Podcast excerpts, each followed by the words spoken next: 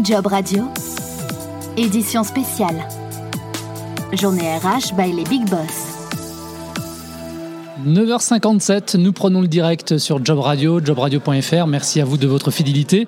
Et nous sommes en direct du Précathlon pour la journée RH by les Big Boss, organisée aujourd'hui euh, toute cette journée.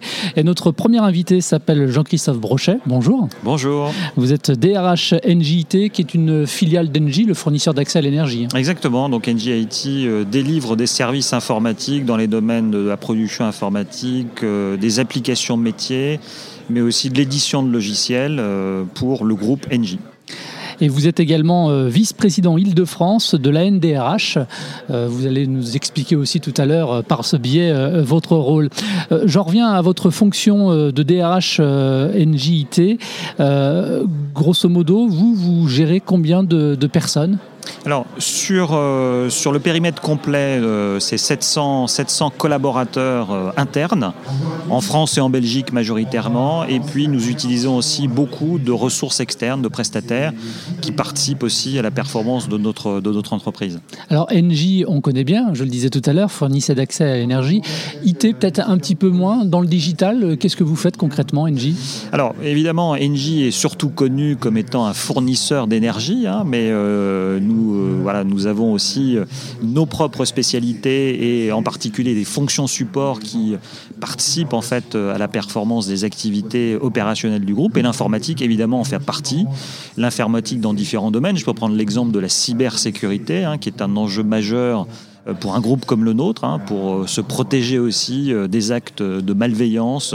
voilà, et, nous, nous mettons en place un certain nombre de, systèmes vers le cloud notamment pour migrer nos applications métiers euh, vers un certain nombre d'opérateurs, mais nous gérons aussi des applications métiers, euh, la facturation par exemple des clients euh, du groupe Engie. Voilà, donc c'est l'ensemble des, des, activités que nous couvrons, y compris sur des activités de digital, puisque nous avons des plateformes technologiques euh, notamment sur la gestion euh, des réseaux de chaleur ou des, réseaux de, production de froid, mais aussi sur la, gestion du parc éolien du groupe. Voilà, donc euh, c'est tous ces hommes et ces femmes en fait de l'IT et du digital qui participent en fait aux activités opérationnelles aussi du groupe Infine.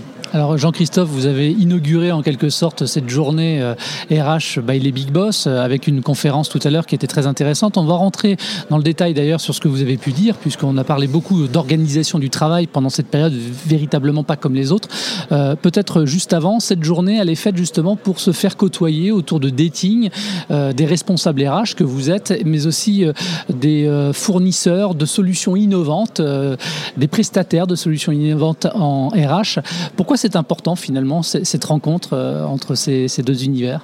Ben parce que finalement, le monde bouge beaucoup hein, et que euh, le monde des RH a besoin aussi de s'ouvrir sur des solutions qui sont des solutions très certainement différentes et a besoin aussi de se faire aider par euh, un certain nombre de sociétés euh, de prestations qui euh, peuvent apporter aussi euh, leurs compétences dans un certain nombre de domaines. Ils sont nombreux euh, sur de la digitalisation de processus, mais c'est aussi sur du recrutement, c'est aussi sur de la marque employeur, c'est de l'engagement collaborateur, et donc d'avoir finalement ce temps sur une journée pour se rencontrer, échanger, partager nos problématiques, voir quel type de solution voilà, on, pourrait, on pourrait utiliser, je trouve que c'est c'est très bien. Voilà, et donc bah, je, je suis ravi en tout cas de participer à cette, euh, cette journée. Jean-Christophe, j'imagine que depuis le mois de mars dernier, vous n'avez pas chômé. Euh, effectivement, euh, le gouvernement a décidé de confiner l'ensemble de la population. Depuis le 11 mai, nous sommes déconfinés. il y a eu la pause estivale. Les personnes sont revenues, pour certaines, en présentiel dans les entreprises. J'imagine que ça a été un gros, gros, gros travail d'organisation pour recevoir à nouveau les collaborateurs en entreprise. Oui, ça a été, alors ça a été plusieurs phases en fait. Hein. la première phase était assez classiquement la mise en sécurité euh, de nos collaborateurs. C'était ça quand même qui, importait et de s'assurer en fait d'une continuité d'activité euh, puisque en fait tout s'est fait de manière très brutale, très rapide. Voilà. Donc ça, ça a quand même été un premier enjeu, et de s'assurer en fait que euh, les conditions physiques, mais aussi les conditions psychologiques, étaient réunies pour cette, euh, cette continuité d'activité. Donc assurer une présence à distance, vous voyez, c'est une forme d'oxymore. On se dit comment on y réussit parce que c'est quelque chose d'un peu nouveau, hein, puisqu'avant finalement on gérait du télétravail, on a plutôt une tradition d'être en télétravail, mais c'était, j'allais dire, plutôt par convenance personnelle, si je grossis le trait. Ça faisait partie de votre culture quand même Oui, ça faisait partie. On avait signé un accord, voilà, mais on avait à peu près 20 ou 30% de la population qui, de manière régulière, pratiquait le télétravail. Là, on a changé quand même de dimension à partir du 17 mars, puisque c'était 100 de notre activité qui était opérée en télétravail. Et ça change quand même grandement les choses. Et donc, il a fallu évidemment, dans un deuxième temps, s'occuper des organisations et s'assurer qu'elles étaient robustes pour travailler durablement euh, en télétravail. Puis la troisième phase, bah, ça a été celle du déconfinement à partir du 11 mai. On s'était quand même habitué à travailler chez soi, euh, euh, parfois dans des conditions difficiles, mais aussi dans des conditions sympathiques. Hein, euh, pour ceux qui ont la chance d'avoir un jardin, on a profité du soleil, etc. donc revenir au travail, ça c'était autre chose. Et assurer en fait que le retour à travail se faisait dans des conditions de sécurité optimales, en respectant les protocoles sanitaires. Donc beaucoup de discussions avec les représentants du personnel, avec les CSE, les commissions santé sécurité au travail, là aussi pour assurer la santé des collaborateurs. Et puis aujourd'hui, on rentre dans une autre phase, maintenant que les protocoles sanitaires sont en place, bah, c'est de dire comment finalement les salariés reviennent au travail et comment les salariés trouvent un intérêt à revenir euh, exercer leur activité sur site. Donc ça, c'est aussi un enjeu majeur pour nous parce que le fait d'être euh, sur site, c'est la possibilité de multiplier des contacts, dans le respect des gestes barrières évidemment.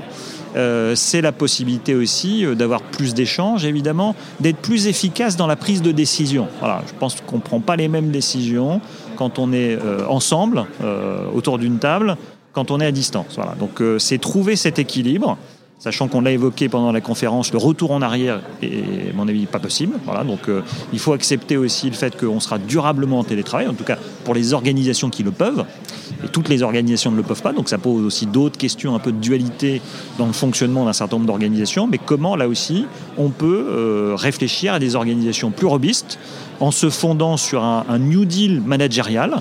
Comment les managers, là aussi, délèguent un peu plus, font confiance, donnent un peu plus d'autonomie aux collaborateurs pour que bah, ceux-ci aussi euh, réussissent?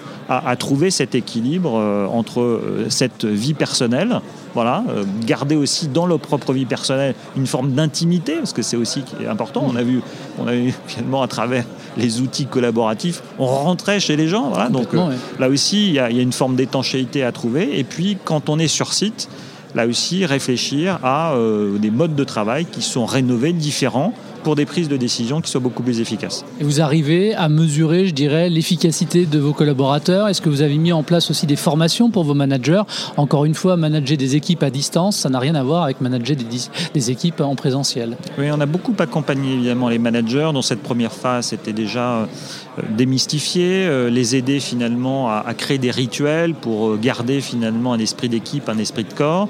Et puis dans un deuxième temps, les a aidés aussi à bah, se former là aussi euh, à, cette nouvelle situation, comment gérer euh, des situations sanitaires un peu compliquées, euh, des, gens positifs, des cas contacts, voilà, un ensemble d'outils qui leur permet aussi de, de, s'assurer de la continuité d'activité. Et puis demain, comment là aussi faire évoluer les organisations hein, pour que bah, ces organisations puissent évoluer en mode hybride. Voilà, donc c'était ça qui était essentiel pour nous. Donc on les a beaucoup formés. Là, on est vraiment en training, en e-learning, de plus en plus évidemment, puisque on a, on a réussi à passer euh, nos, nos, programmes de formation. Hein. Euh, on travaille aussi avec un certain nombre de prestataires dans un mode e-learning qui nous aide aussi quand même, euh, qui nous aide beaucoup. Et vous arrivez donc à mesurer l'efficacité de vos collaborateurs? Alors oui, on la mesure évidemment. Alors après, on la mesure par le maintien de l'activité, ce qui est pour nous important. On est une société de services, donc en fait, ce qui fait notre chiffre d'affaires, c'est la vente de ressources, hein, donc la vente de people. Donc,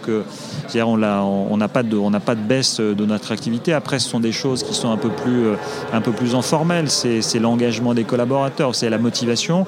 Et ça, on la mesure très régulièrement à travers euh, une barométrie sociale en continu euh, et avec finalement un critère qui est l'engagement. Et on voit que cet engagement finalement reste robuste sur la durée, donc ce qui est pour nous aussi assez significatif. Mais après, il faut être prudent, hein. il faut regarder aussi comment les choses évoluent dans le temps. Jean-Christophe, vous êtes donc DRH, vous avez donc en charge le recrutement. C'est une période un petit peu particulière. Est-ce que les recrutements sont gelés? Est-ce qu'il y a des perspectives de recrutement à venir? Comment ça fonctionne? Alors, pour mon activité à proprement parler, nous n'avons pas gelé les recrutements, hein, puisque euh, on recherche des profils qui sont euh, IT, j'ai évoqué data scientist, business analyst, des architectes techniques, euh, des architectes logiciels, euh, voilà, des product owners, des chefs de projet. Bon, bref, euh, une palette assez variée dans le monde de l'informatique, hein, qui parle très certainement à ceux qui sont qui, sont, qui, connaissent, qui connaissent ces métiers. Donc on reste toujours extrêmement accueillant parce que ce que je disais tout à l'heure, même s'il peut y avoir j'allais dire, une modération des recrutements, en tout cas pour nous c'est pas complètement le cas aujourd'hui, il faut préparer la suite. Et donc euh, la suite ça va être une reprise très forte et donc comme on est dans une compétition très forte, il faut en tout cas fourbir ses armes, euh, une empreinte sociale sur les réseaux sociaux qui doit rester euh, extrêmement efficace. Donc on lance notre marque employeur dans les prochaines semaines, hein. donc un peu à contre-courant, mais pour nous c'est très important de se faire aussi remarquer à ce moment-là. Et puis, euh, évidemment, maintenir nos partenariats avec les écoles, engager les collaborateurs là aussi en tant qu'ambassadeurs de la marque de groupe, NJ, mais aussi NJIT pour aussi assurer cette présence. Et dès que finalement les, euh, ça, se maintient, mais dès que ça repartira encore beaucoup plus fort, voilà, être, euh, être beaucoup plus réactif euh, que ne le seront quelques entreprises qui ont pris, qui ont pris un point de retard. Voilà, donc c'est notre, c'est notre moto actuellement. Alors, je, note quelque chose d'intéressant que vous avez dit. vous prévoyez une reprise puissante, forte. Donc, c'est bien, c'est enthousiasmant avec toutes les mauvaises nouvelles qu'on peut entendre qui vont s'accumuler.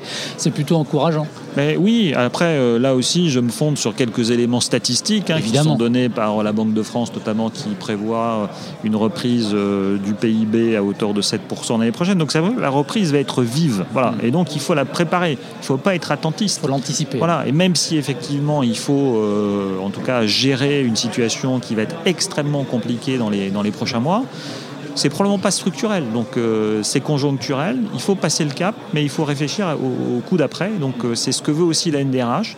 C'est inciter euh, ces professionnels, femmes et, hommes de, de, la fonction RH, voilà, à anticiper finalement cette reprise, en étant extrêmement préparés à recruter, à former. Voilà, c'est notre boulot au quotidien. Jean-Christophe, vous parlez donc de votre fonction hein, de vice-président donc à la, à la NDRH. vous parlez de recrutement, justement, est-ce que cette période aussi modifie euh, les process de recrutement? Tout à l'heure, on, a prouvé finalement qu'il fallait être agile pour euh, pouvoir euh, s'adapter, je dirais, à, cette période. Est-ce que vous adaptez également, les DRH adaptent également le recrutement avec des profils peut-être aussi un petit peu plus différents? Oui, effectivement. C'est-à-dire que ça, je pense que c'est quand même un mouvement de fond qui a été engagé avant la crise, mais qui très certainement voit une accélération beaucoup plus forte, on est de plus en plus dans le management de l'incertitude. Voilà. Et, ça, je pense, c'est un fait. Et euh, les organisations robustes, euh, avec une visibilité à quelques années aujourd'hui, sont, derrière nous. Et donc, euh, il faut avoir des gens qui ont aujourd'hui cette capacité à opérer leur activité dans la complexité. Voilà, le télétravail en fait partie mais aussi euh, dans l'incertitude, puisque euh, demain n'est pas certain, en fait. Hein, euh, même si je reste extrêmement confiant, et je pense que c'est nous aussi, par la confiance, qui allons créer les conditions finalement de notre rebond. Hein, voilà, donc on est tous aussi acteurs. Pour autant, il faut être assez lucide sur la situation et donc il faut avoir des gens qui ont cette capacité à, intégrer ça. Donc c'est aussi beaucoup de compétences un peu différentes. Bien sûr, il faut des compétences métiers, mais ce qui va faire la différence, c'est aussi des comportements, des postures qui sont capables aussi de s'adapter dans des situations euh, inconnues euh, voilà, et qui euh, sont incertaines quant aux résultats. Jean-Christophe, vous reviendrez nous voir sur Job Radio, notamment pour nous parler marque employeur chez NJ. Merci à vous d'être venu. Vous étiez le premier invité donc de cette spéciale depuis la journée RH organisée par les Big Boss depuis le prix Catlan. Merci beaucoup. Un grand merci. Et merci à vous de votre fidélité podcasts de Job Radio sont à réécouter sur l'application Job Radio et téléchargeables depuis toutes les plateformes de diffusion de podcasts.